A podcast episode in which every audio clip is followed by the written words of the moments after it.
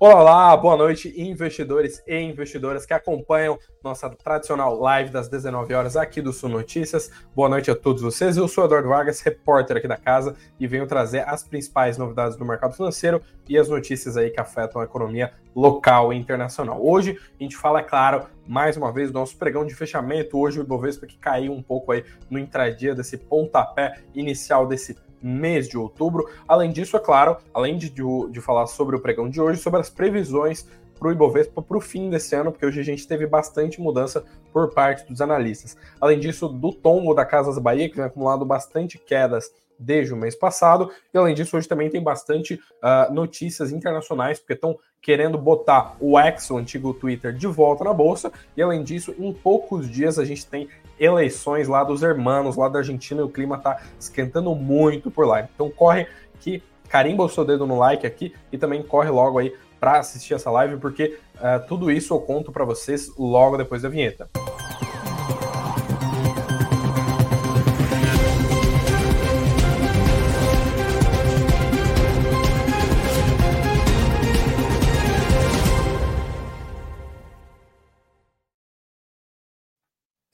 Olá, olá, boa noite. Agora sim, começando o, no, o, nosso noticiário aí, a primeira live aí desse mês de outubro, um mês abençoado aí para todos vocês. Boa noite para todo mundo aí que já está entrando no começo da live. Boa noite aí para Nancy, para Cristina, para o Juliano, para Rosa e para o Edson, que são presença marcada aqui, para o Clésio, Uh, e para todo mundo que está entrando aí nesses primeiros minutos de live. Lembrando, se você for novo por aqui, inclusive por curiosidade, comenta aí se é a primeira vez que você está assistindo a nossa live.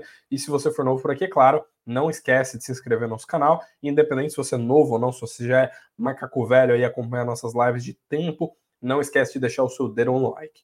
E pois bem, hoje, como eu falei para vocês, o noticiário está bastante cheio. A gente teve bastante novidade nesse pontapé inicial do mês de outubro, né? Nesse começo aí do mês de outubro. A gente acabou de começar o mês, primeiro pregão aí desse mês de outubro. Infelizmente, a gente viu aí uma queda no Ibovespa. Infelizmente, a gente começou o mês com o pé esquerdo quando a gente fala de renda variável, porque o Ibovespa caiu ali 1,3% no intradia dessa segunda-feira, dia 2 de outubro, aí, ficando ali aos 115.056 pontos. O Ibovespa que está bem estava nesse patamar, né? Desde que aquele, a gente viu aquele, aquela super quarta de Fed, Copom, a gente viu o Bovespa caiu bastante, né? Depois recuperou um pouco, tá andando aos trancos e barrancos nesse patamar de 115 mil pontos. E hoje a gente viu quedas bem drásticas na ponta negativa. Inclusive, eu coloquei aqui embaixo para rolar aí as principais quedas do intradia. A gente viu todas as cinco maiores quedas mostrarem mais de 5% de variação. E além disso, foi um dia negativo para as principais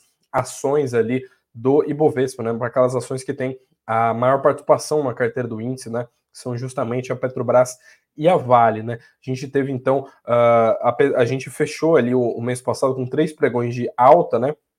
Semana passada, praticamente toda a live que eu estava fazendo era dia de falar bem do Ibovespa, né? Ver um índice em alta e a gente viu aí então o Ibovespa diria hoje os dados da balança comercial. Além disso, a gente teve divulgação do CAGED hoje, né? Como eu adiantei para vocês, na, no final da live de sexta-feira, a gente teve divulgação dos dados de desemprego por parte do CAGED. E pois bem, meus caros, como eu falei para vocês, o dia foi então de queda aí das principais ações ali, né, daquelas ações que têm o maior peso no índice. E além disso, como eu falei, a ponta negativa ficou bastante no vermelho. Eu vou até colocar aqui para vocês o, uh, o mapa de ativos aqui do status invest, porque a gente vê aqui quedas bem drásticas no índice, né? A gente vê uh, quando a gente olha para as ações que mais caíram, como eu falei para vocês, aliás, as ações que são mais relevantes, como eu falei para vocês, Vale Petrobras operar num vermelho, além disso, Itaú aí caiu 1%, todos os bancos aqui principais do Bovespa tem caído, tá chovendo quadradinho vermelho aqui nesse mapa dos ativos. A grande exceção aqui foi o BB Seguridade, que subiu pouco mais de 2%, e além disso, Fleury, que também está nesse hall aí de empresas mais relevantes do índice, também subiu aí, subiu 3% no intradia. Mas quando a gente olha para o percentual de variação, como eu falei para vocês, as quedas foram bem drásticas, né? A Vamos caiu uh, mais de 8% no intradia. Além disso, o MRV aí caiu 6,5%, Azul caiu praticamente 6%, IRB despencou 5%, Magalu também caiu 5%, e também foi um, uma queda aí relevante também para Copel, uh, Local Web, Lojas Renner e CVC. Quando a gente olha para as maiores altas, justamente a gente teve a Fleury, que eu acabei de citar, que subiu 3%, e o BB Seguridade, aqui também figurando com relevância. Além disso, A BRF, que já teve uma semana positiva na semana anterior, subiu hoje também, subiu 2,2%. Então a gente vê um dia de bastante variação negativa aí no índice, um, um, dia que a gente vê bastantes quedas aí, quedas bem drásticas na ponta negativa do Ibovespa. E pois bem, como é que será que os analistas estão olhando para a bolsa daqui para o fim do ano, né? Porque, como eu falei para vocês, a gente viu bastante de turbulências, né? As últimas duas vezes que a gente teve super quarta, né? Que é aquele dia que a gente tem decisão do Copom por aqui e decisão do, uh, do FONC, né? Do Federal Reserve lá fora, a gente vê uh, o Ibovespa com aquela ressaca pós super quarta, né? O índice caindo depois dessas decisões de política monetária. Inclusive lá em agosto, né, na penúltima vez que a gente teve isso, foram 13 quedas consecutivas. Na última vez não foi tão crítico assim, a gente viu algumas quedas, mas não foi tanta coisa. Mas o, aquela quinta-feira pós-Copom a gente viu quedas bem drásticas, e agora a gente vê alguns analistas revisando o que, que eles estão achando do Ibovespa uh, daqui para o fim do ano. Existe um certo consenso que a bolsa vai subir, né? A, a XP, inclusive, chegou a cortar suas projeções hoje, né, nessa segunda-feira, mas eles ainda estão mirando uma bolsa ali nos 128 mil pontos, né? Ou seja, mesmo que eles tenham cortado a projeção, a expectativa é de que a bolsa suba ainda daqui para o fim do ano, e vários analistas, inclusive, que a gente conversou aqui nos Notícias, eles também mostraram esse viés de que né, a bolsa deve subir daqui para o fim do ano, inclusive deve mostrar um upside ali relevante, né? Se a gente considerar que a gente está no patamar de 115 mil pontos, se a bolsa anda para os 130 mil, a gente tem uh, a bolsa andando uma quantidade relevante, né? um, uma alta relativamente expressiva e para alguns ativos pode representar uh, uma alta uh, bem expressiva, né? Especialmente nas commodities, já que são o nosso índice é bem focado em bancos em commodities. O pessoal lá da ZQuest, com quem eu troquei ideia, inclusive, sai vídeo com eles logo menos aí no canal do Sul Notícias. Eles falaram que a gente vive uma turbulência no momento atual, mas daqui para frente, nesses últimos três meses, né, nesse quarto trimestre aí de 2023, a expectativa é de que a volatilidade diminua e com a volatilidade diminuindo, assim então a gente pode ter uh, uma volta do Ibovespa para patamares mais altos, a gente possa ver a bolsa subir daqui para o fim do ano. Além disso, ele, eles destacaram aqui que esse momento de queda de Selic vai continuar, o mercado só está em dúvida da intensidade. Né? Para esse ano está praticamente consensual, a gente vai ver dois cortes de meio ponto percentual, né, de 50 basis points, mas o mercado ainda tem um pouco de dúvida com né, o que vai rolar no começo do ano que vem, se a gente vai terminar o ciclo aí no que eles chamam de single digits, né? Se a gente vai ver os juros de um dígito, então juros de 9% ou 9 alguma coisa por cento. Isso, obviamente, está uh, precificado já na curva de juros, né? O que o mercado tem mostrado. E além disso, é claro, isso uh, deixa um pouco de margem para saber o que, que o mercado uh, vai pensar né, daqui para o fim do ano. Vamos ver o que, que o que a gente ainda tem mais duas reuniões de Copom esse ano, né? Então vamos dar uma olhada que, que a gente vai ter nessas duas reuniões de Copom e o que, que né, como é que vão ser os comunicados e as atas para ver se o mercado muda essas expectativas. Lembrando que as projeções ali para o fim do ano estão na casa de pouco menos de 12% de Selic para esse ano, salvo engano, quase certeza aqui que são de 11,75% de expectativa aí para a Selic terminal de 2023, né? E além disso, eles destacaram bastante a questão fiscal, porque, uh, né, dito, já que essa questão toda dos juros ela tá meio resolvida, né? Todo mundo está achando que vai ser mais dois cortes de meio ponto percentual. O mercado olha muito para a questão fiscal. A gente, inclusive, teve dados fiscais uh, recentemente e o mercado está com bastante expectativa em como que o governo vai conseguir solucionar, a, vai conseguir equacionar, né? As contas públicas, como que ele vai conseguir solucionar essa façanha e a gente deve ver todos os holofotes do mercado aí voltados para isso nos próximos meses, segundo os analistas que a gente consultou aqui uh, no Suno Notícias. Além disso, o mercado também, obviamente, deve ficar uh, muito atento às decisões e os comunicados do Fed. Inclusive, a gente teve discurso aí do Jerome Powell hoje, nessa segunda-feira, porque uh, a, justamente a última decisão do Fed, o, único o último comunicado, né, que foi um pouco mais hawkish, ele mexeu bastante com o mercado e o mercado, obviamente, olha com muita atenção para as decisões de juros lá dos Estados Unidos, porque eles ainda estão uh, mantendo, né, a decisão foi de manter os juros no mesmo patamar, mas a gente ainda precisa ver. Eles deixaram a porta relativamente aberta daqui para o fim do ano. Pode ser que eles voltem a subir juros, e isso, obviamente, pode penalizar o mercado de renda variável. No caso da XP, eu destaco aqui, inclusive, que eles falaram que Uh, ainda vem espaço para alguns setores que performem, uh, performem bem, né? alguns setores que eles disseram que ficaram uh, para trás e eles acreditam que esses setores devem que esses setores são setores que têm um histórico mais relevante, né, que tem um track record um pouco melhor e conseguem uh, surfar umas condições macro um pouco melhor e entregar um desempenho melhor. Eles, inclusive, diminuíram a exposição que eles têm no varejo, eles reduziram a quantidade de ações que eles têm do Grupo Soma nas suas carteiras recomendadas e adicionaram ações da Equatorial e, além disso, trocaram ações da Gerdau pela Vale. Além disso, eles ainda estão de olho, né, com, vendo com bons olhos a nota aí, inclusive, que é relevante. Né? Eles estão gostando de, de ações para o Ibovespa daqui ano.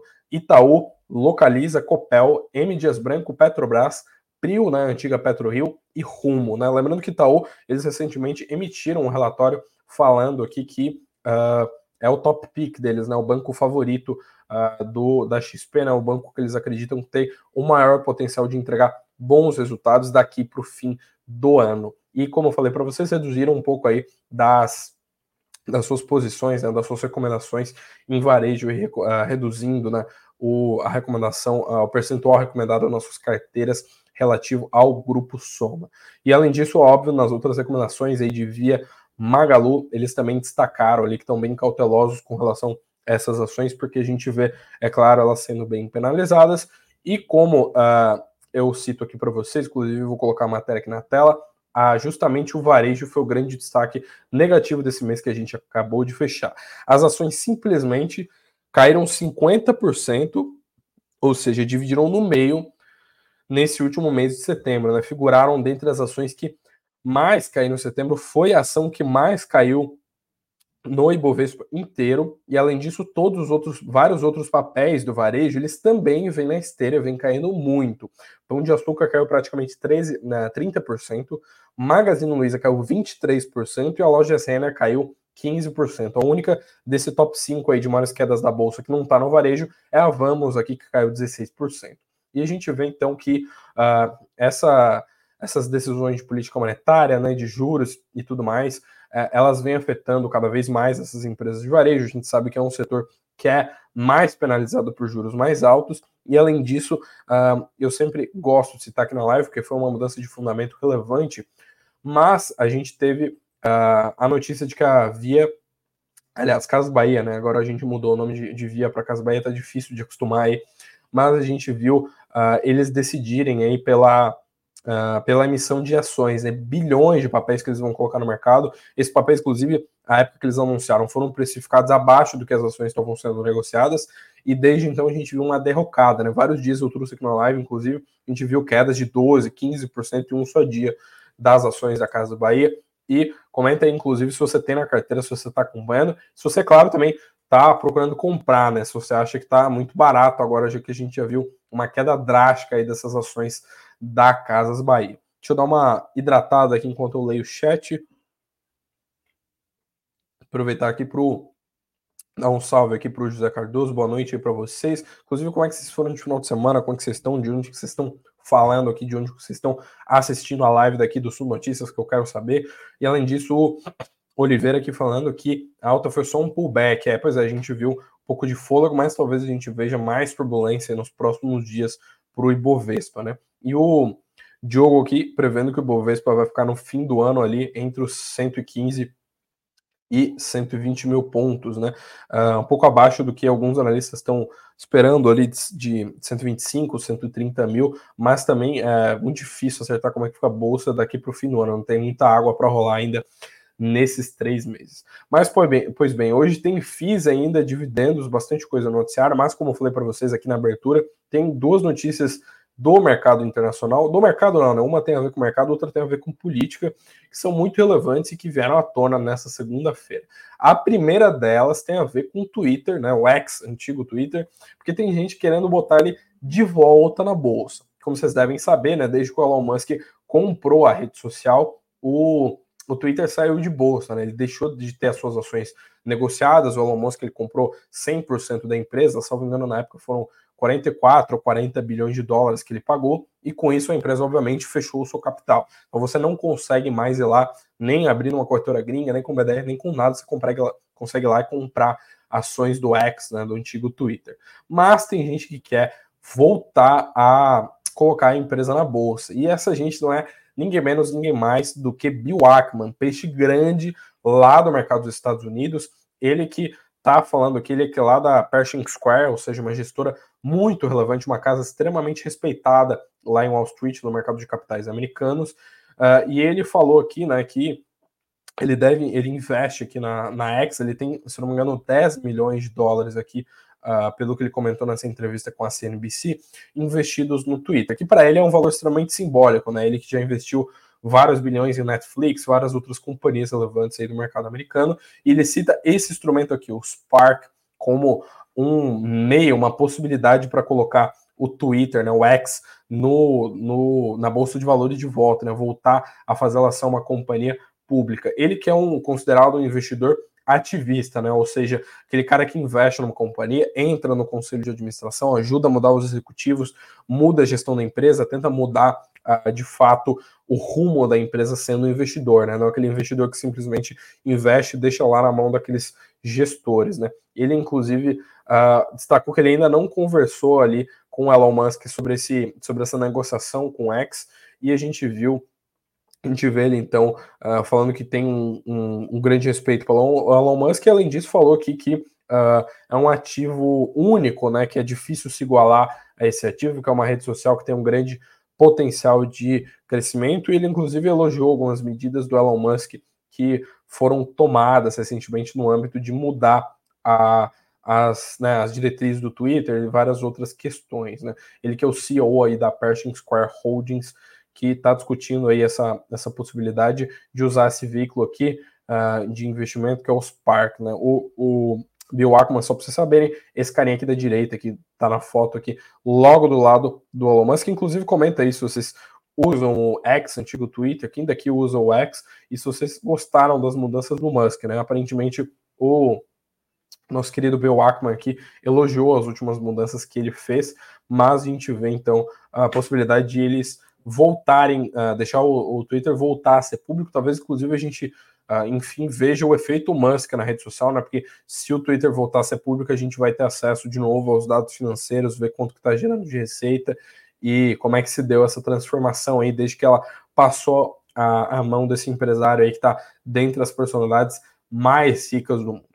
E além disso, uh, saindo agora dos Estados Unidos, indo aqui para o ladinho, aqui para os hermanos, porque em 20 dias, né, dia 22 de outubro, a gente vai ter eleições dos hermanos e a gente está tendo um monte de debate. Se, se você é mais assíduo aí nas redes sociais, você deve ter visto bastantes cortes ali das, uh, dos trechos de entrevista, né, de debates, e, e, e a gente viu aqui uma matéria do valor de uma correspondente deles lá em Buenos Aires, falando que o empresariado do país ainda tem uma certa resistência com o plano do Javier Milei. Javier Milei, que inclusive foi favorito, o favorito aqui nas eleições primárias, ele venceu as eleições primárias e uh, ele tem propostas bem radicais. Lembrando que a a Argentina está numa situação econômica drasticamente negativa, com uma série de problemas. Todo mundo aí falando que a Argentina está quebrada. A gente viu o país, inclusive, chegar a acumular uma inflação de mais de 100%. Os juros estão exorbitantes. A gente vê uma desvalorização sucessiva aí da moeda deles.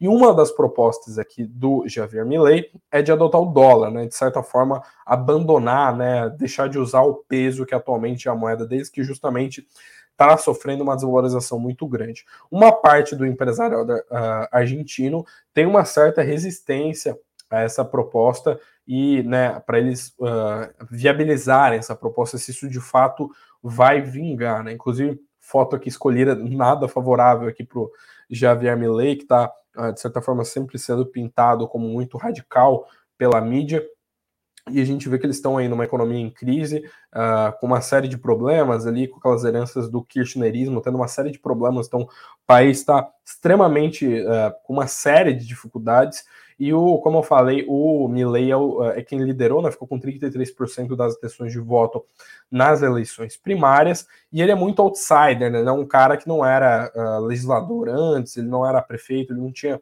grandes cargos na política, agora ele se mostrou um candidato forte, inclusive está alçado aí como favorito para ganhar essas eleições que rodam aí no próximo dia 22. Alguns empresários, como eu falei para vocês, ainda têm um pouco de receio aí das propostas deles, uh, inclusive falando aqui o, o, presidente da Bodegas Kaufman, né, o Ruben Martin Kaufman, falou, abre aspas, a dolarização é um desastre, já vivemos isso, sabemos que não funciona. Então a gente vê um, um certo ceticismo de uma aula do empresariado argentino com essa, especificamente com essa proposta, né, de uh, dolarizar a Argentina. E o, uh, alguns empresários, né, como é o caso aqui do Kaufman, eles avaliam que a Patrícia Bullrich, né, que é ex-ministra de Segurança, e é uma política também de direita, mas mais de centro-direita, ela tem um discurso mais coerente, mas ela está empatada ali com um cara que é o atual ministro da Economia, né, o atual ministro da Fazenda da Argentina, que é o Sérgio Massa. Ele, eles, inclusive, ainda também mostram receio com outras propostas aí do Javier Milei, que uh, incluem ali uh, fazer uma série de mudanças na educação pública, legalizar o porte de armas, permitir o comércio de órgãos e fechar o Banco Central. Então, propostas bem tensas aí, né? Uh, a gente vai ver o, eleitorado julgar elas, mas a gente vê que são propostas de mudanças bem radicais, né? E a, a inclusive, que é um pouco mais de centro-direita, ela já teve dentre as favoritas da eleição, mas como eu falei para vocês, ela está, ela tá bem empatada aqui com as intenções de voto entre o atual ministro da Fazenda, né, que é o Sérgio Massa, ela está com 28% e o Massa está com 32%, mas quem está, uh, ah, que é um franco favorito por enquanto, né, quem ganhou as primárias, é o Javier Milei, a gente deve ver aí o resultado dessas eleições antes do fim do mês aí, no dia 22 de outubro. Mas, pois bem, agora sim, agora voltando aí para as notícias aqui do solo brasileiro de terras tupiniquins, aqui no mercado aqui, porque a gente viu, inclusive, Uh, começou o mês, né, pontapé inicial, e a gente vê uma, um movimento que é usual, né, daquele começo de mês, que são os bancos e os analistas de Soulside recomendarem alguns ativos naquelas carteiras que eles renovam mês a mês.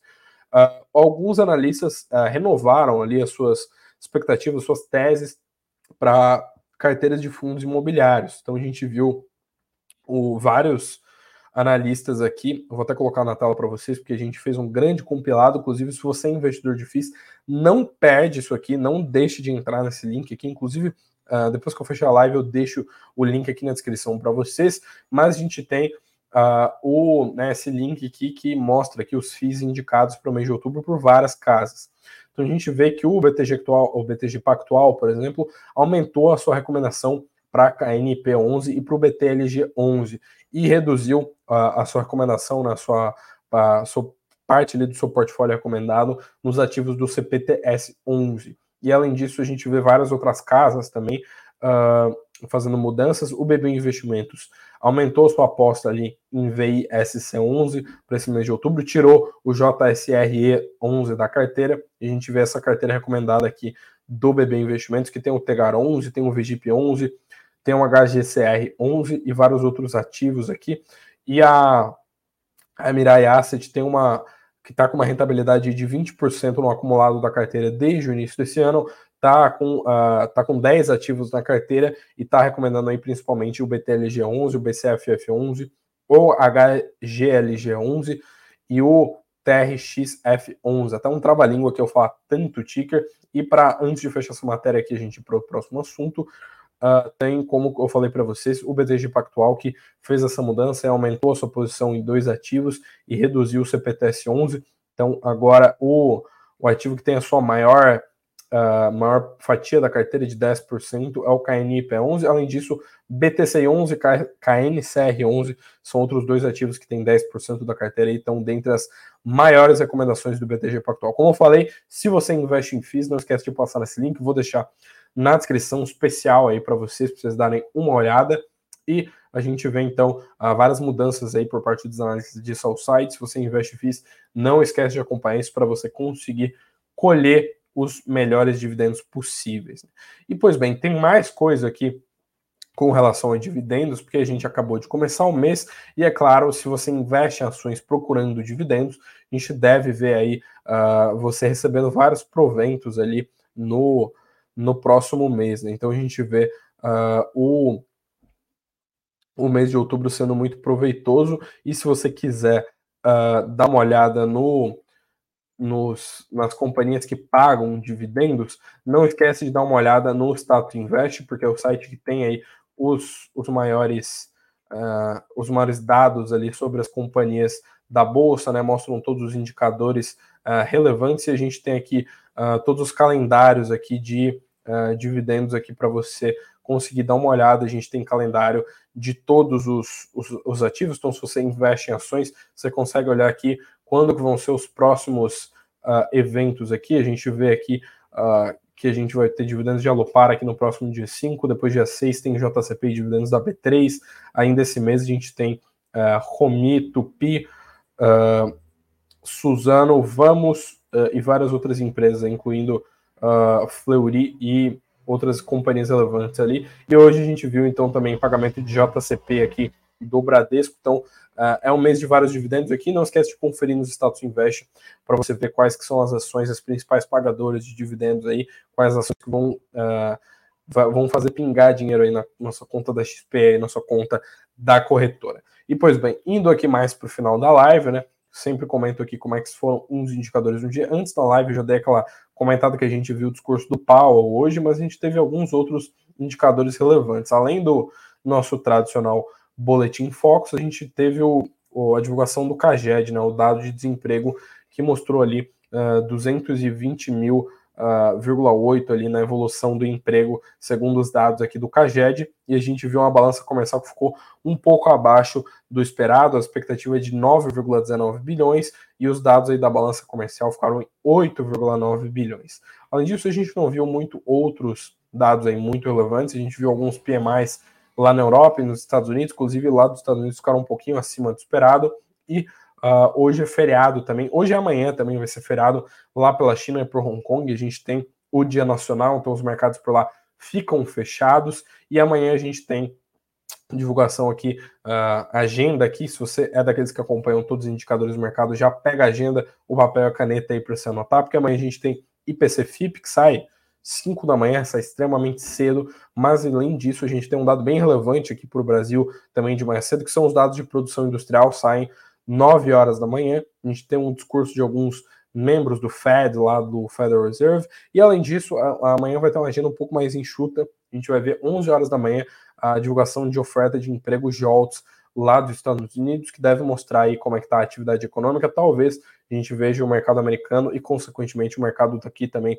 reagir, porque uh, o mercado está bastante de olho aí na atividade econômica, porque isso sinaliza aí como é que o Fed vai fazer o ajuste nos juros, né? Lembrando que a última decisão do Fed aí mexeu bastante com o mercado. E por falar em juros lá dos Estados Unidos, por lá os índices fecharam sem sinal único. O Dow Jones caiu 0,22%, além disso, o S&P fechou praticamente no 0 a 0, subiu 0,01% e a Nasdaq subiu aí 0,67%. Quando a gente olha para a Europa, aí sim, todos os índices fecharam na mesma direção, fecharam em queda.